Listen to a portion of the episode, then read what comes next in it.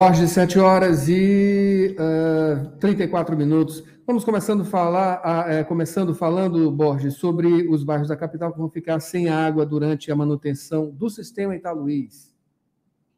Exatamente, Adalberto. É a parada programada vai acontecer neste sábado, a partir das 8 da manhã, parada do sistema produtor de água Italuís, ah, quando aí vão ser feitas manutenções preventivas e também retirada de vazamentos. A informação foi repassada pela CAIMA, que é a Companhia de Saneamento Ambiental do Maranhão, e dentre as áreas que vão ter o fornecimento de água atingido estão, foram divididas em zonas, zona 1 e 2.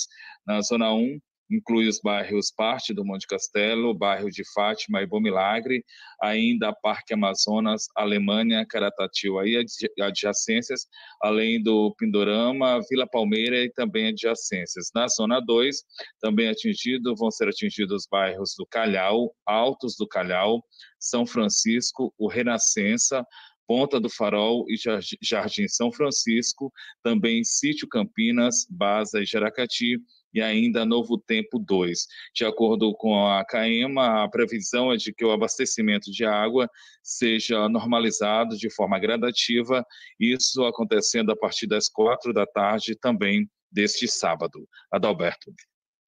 É isso aí, Borges, é isso aí. Tem que, tem que segurar, né? Tem que. Não tem outra forma, né? Ficar sem água mesmo. Uh, Borges, ProUni, alunos de escolas particulares vão poder aderir ao programa, não é isso?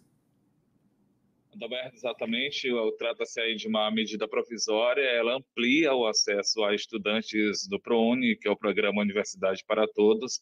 Agora, os alunos de escolas particulares sem bolsas passam a integrar o programa.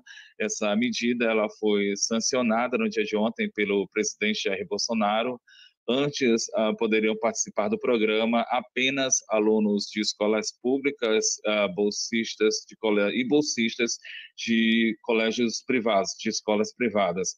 Há critérios econômicos uh, para participar do programa.